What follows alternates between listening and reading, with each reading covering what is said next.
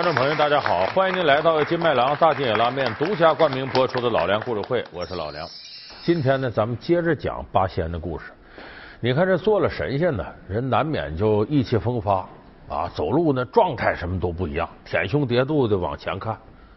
八仙里头七个是往前看的，还有一个是往后看的，谁呢？就是今天咱要讲的张国老。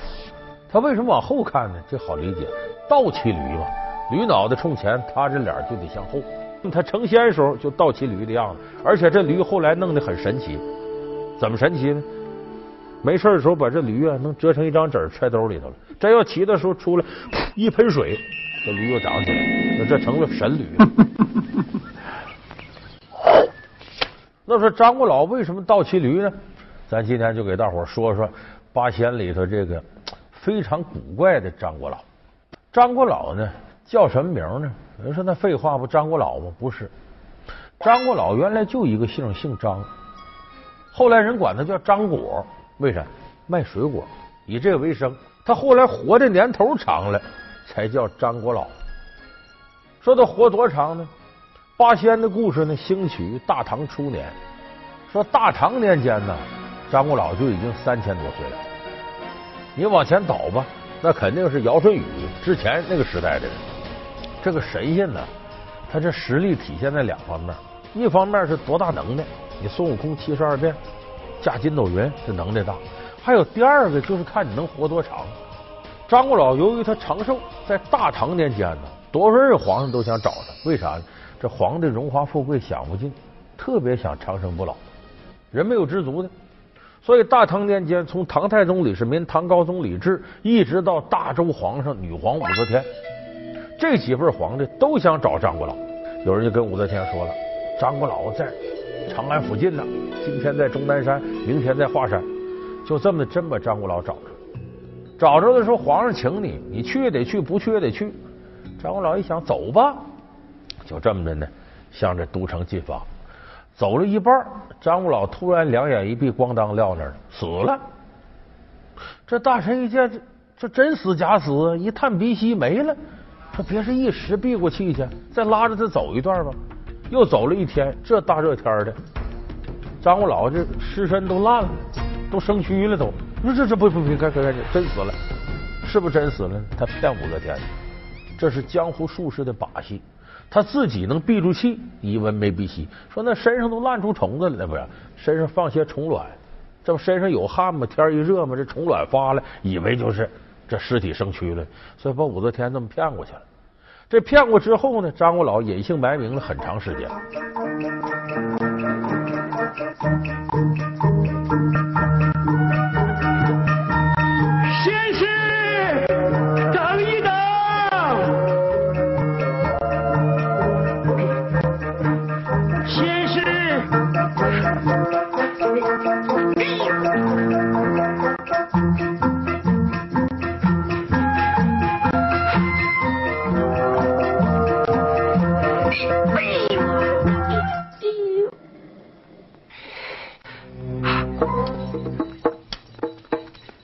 剑师，我若领悟，何处寻师？哦，难在，难以哟。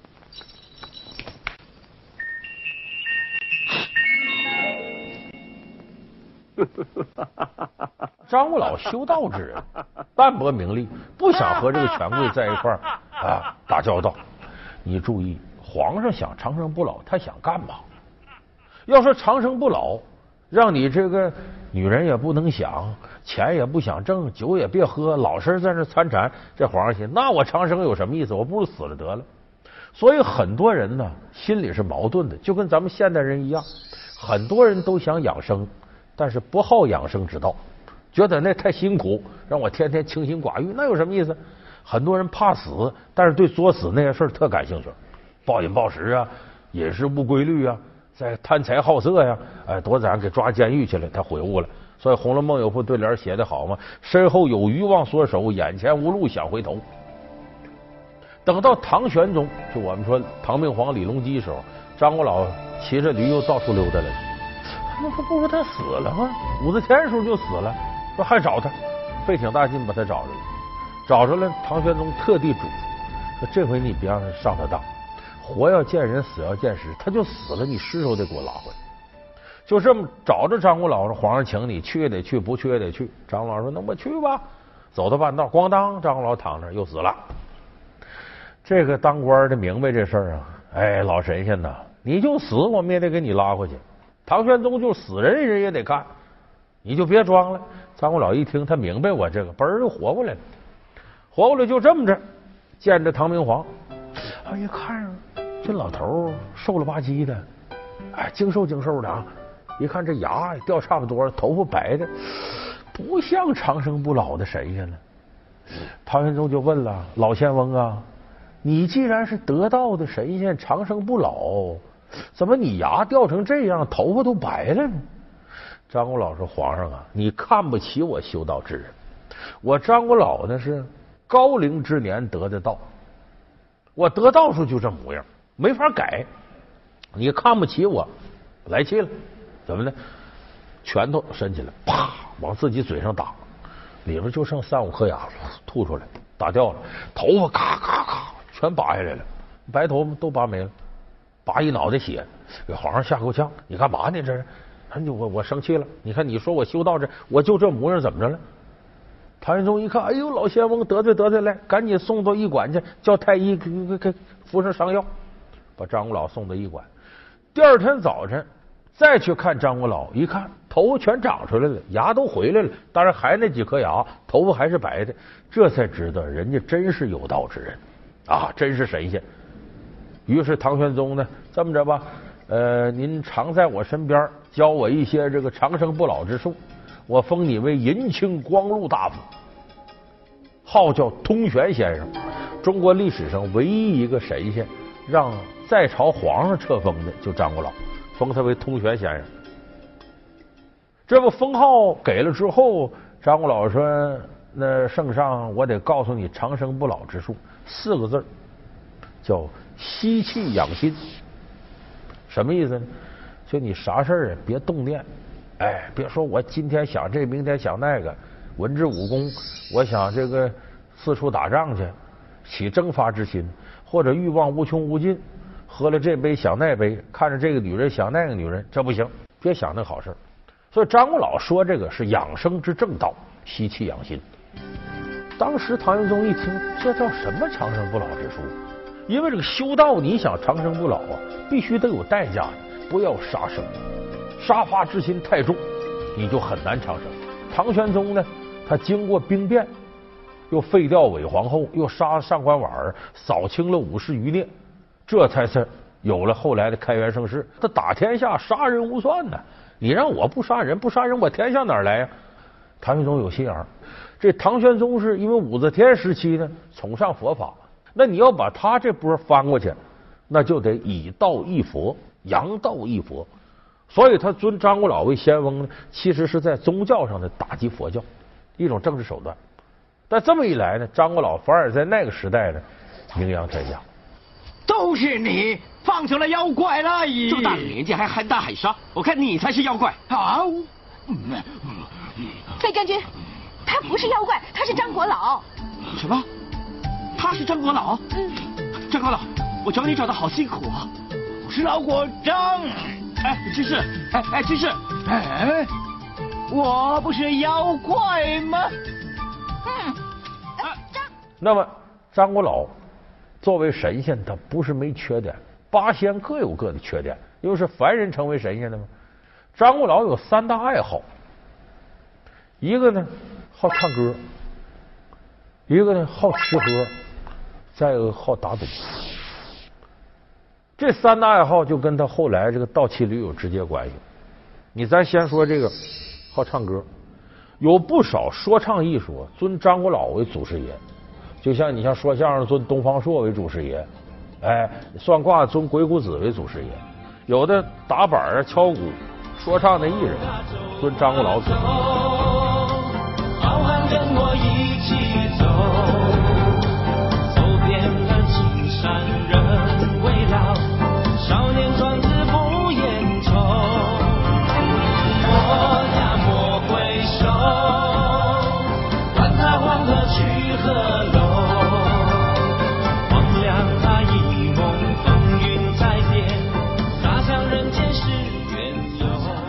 陕北有一项艺术叫道情，咱们可能有的朋友啊听一些民歌，民歌陕北民歌有个翻身道情，这个中老年朋友都记得，年轻朋友可能不记得了。一唱是太阳你出来喽，哎嗨嗨嗨嗨嘿嘿嘿，这叫翻身道情。说张国老就是道情这种形式的祖师爷，怎么呢？他呢手里抱着个道情筒。咱们看张国老手里有人说鱼鼓，其实一个意思，就能敲，当当当当梆的梆当梆的梆，能敲的。然后他骑到驴上呢，那驴就是他个舞台。所以张国老其实是什么？民间艺人，到哪个地方呢，敲一会儿，唱一会儿。因为你看他总这么唱，心情舒畅。这艺人呐，如果总登台，总见观众，揪人头见长，你要不让他演出，他不行。那张国老那时候骑着毛驴，敲这破鼓。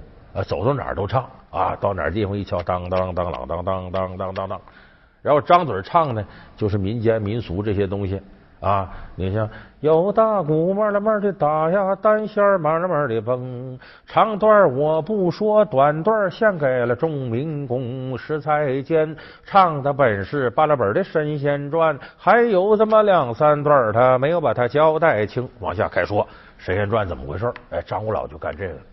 所以你现在的这老年人，你要经常卡拉 OK 说说唱唱的，你也能健康长寿。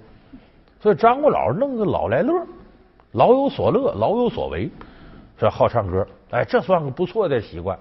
第二个习惯好吃喝，好香啊，好香啊，这么香的猪肉一定很好吃。嗯，嗯，大胆，猪八戒是我师弟，你也敢吃？哎，啊啊，嗯。呃，我，哈哈，看你还敢不敢吃？我我不变，变不了，变不了，啊，不知道。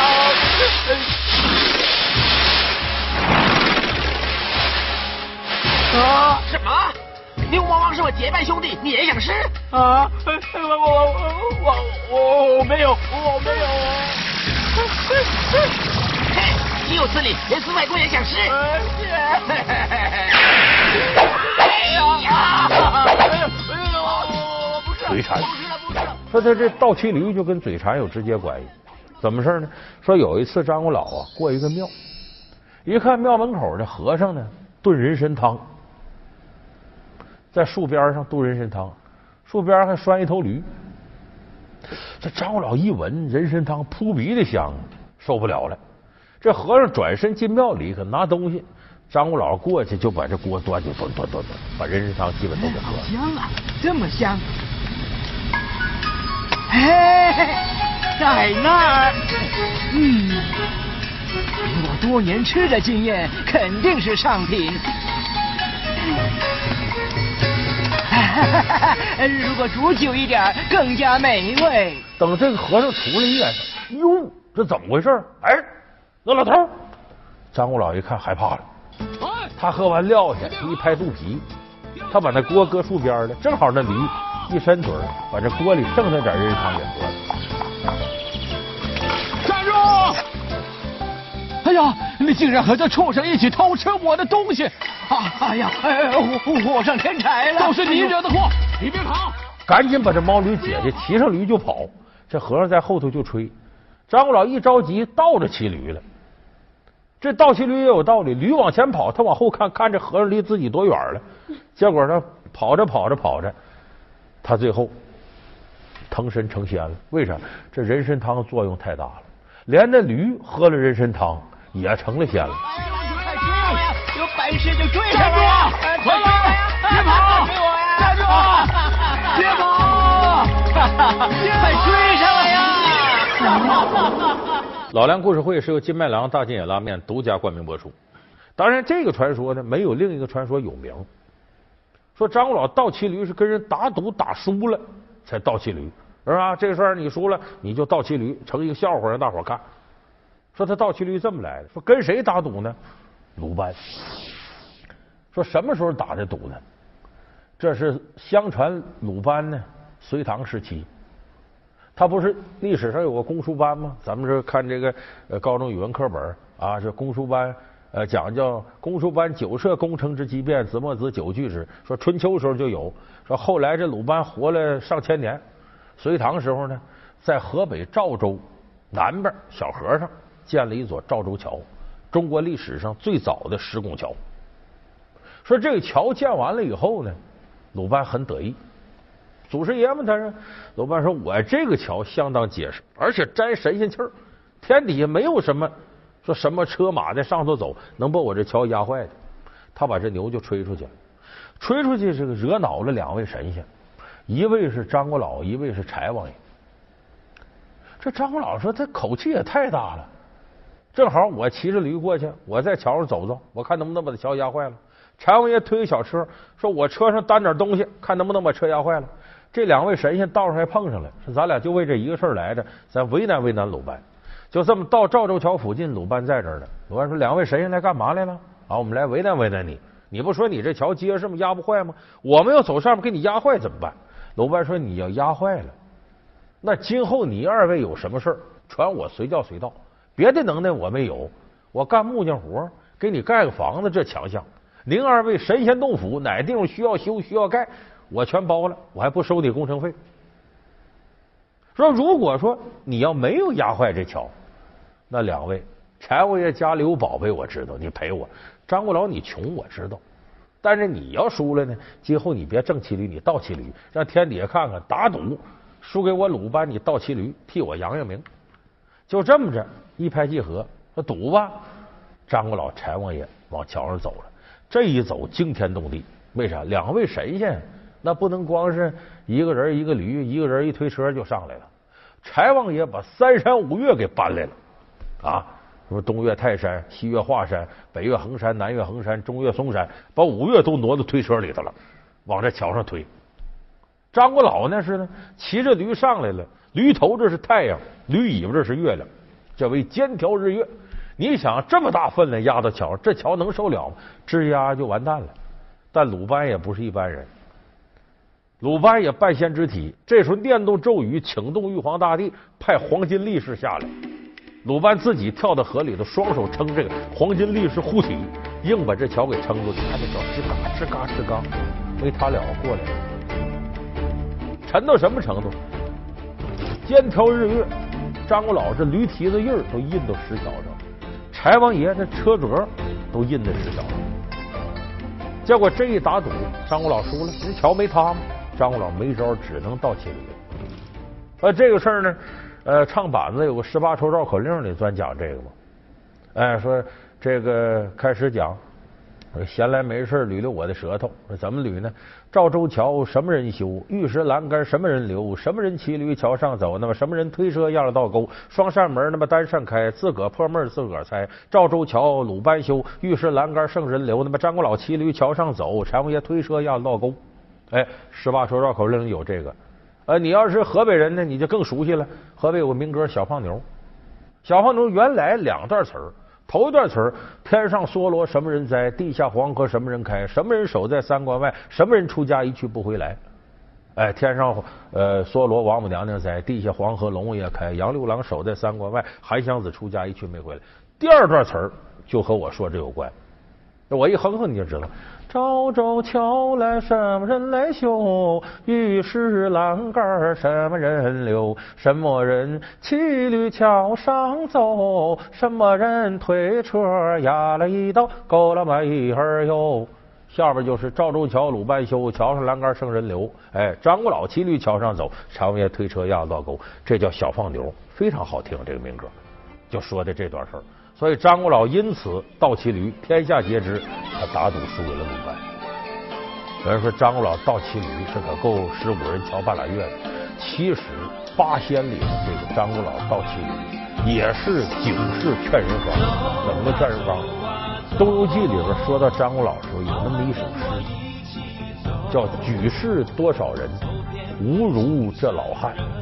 不是倒骑驴，万事回头看。”就他不是倒骑驴出洋相，他是告诉你呀，什么事得回头看看，别一个劲儿往前冲，得知道总结过去的经验，看看你的车辙驴蹄印在哪儿，别在同一个地方再摔倒第二次。其实这个事儿为什么由一个张国老来做这种万事回头看的代言？就讲人要有一定年纪阅历，你到了这个时候，你知道看过去了。那我曾经给总结，我说这人一辈子成熟啊，有这么三个明显标志，主要是男人啊。第一次成熟是你自己挣钱了，自己挣钱，我工作了，我不靠爹妈养活，我自己养活自己了，就说自己能为自己负责了，这是男人人生第一次成熟。第二次成熟是什么？结了婚要了孩子了，光结婚不行，结了婚要个孩子，这才是家。你光俩人说结婚，那跟同居差不多，一扭身谁也不认识谁了。有了这个家，有了孩子了，就是你不光能替自己负责，你能为一个家负责了。而且有了孩子之后呢，你知道看未来了。小两口商量，咱是不是给孩子攒俩钱啊？现在学费这么贵，送孩子出国吧。你开始为未来谋划了，你可以着眼未来了。这是第二次成熟。第三次成熟什么呢？父母双亲，满堂儿孙留也留不住，一捧黄土雨泪纷纷，早晚他得走。爹妈有哪个先走了？哎呀，这么近的人死了。你会对人生有无穷无尽的感悟。这个时候，你因为有了孩子，着眼未来了，爹妈没了一个，你知道回头看过去了，爹妈都没了。我这岁数也快人到中年了，我是不是也得看看我的过去，筹划筹划？所以瞻前顾后，它是一个人成熟的重要标志。张国老就代表着顾后。当然，人不能总往后看，往后看你前进动力就没有了。所以八仙里头七个朝前，一个朝后。这也告诉我们，你生活当中大多数时候态度要积极向前看，但偶尔很清醒的时候，晚上没事躺床上睡不着觉的时候，往后看看，总结总结自己这半辈子或者一辈子。所以说，张国老的存在在八仙里边是一剂警示劝人方。好，感谢您收看这期老梁故事会。老梁故事会是由金麦郎大金野拉面独家冠名播出。我们下期节目再见。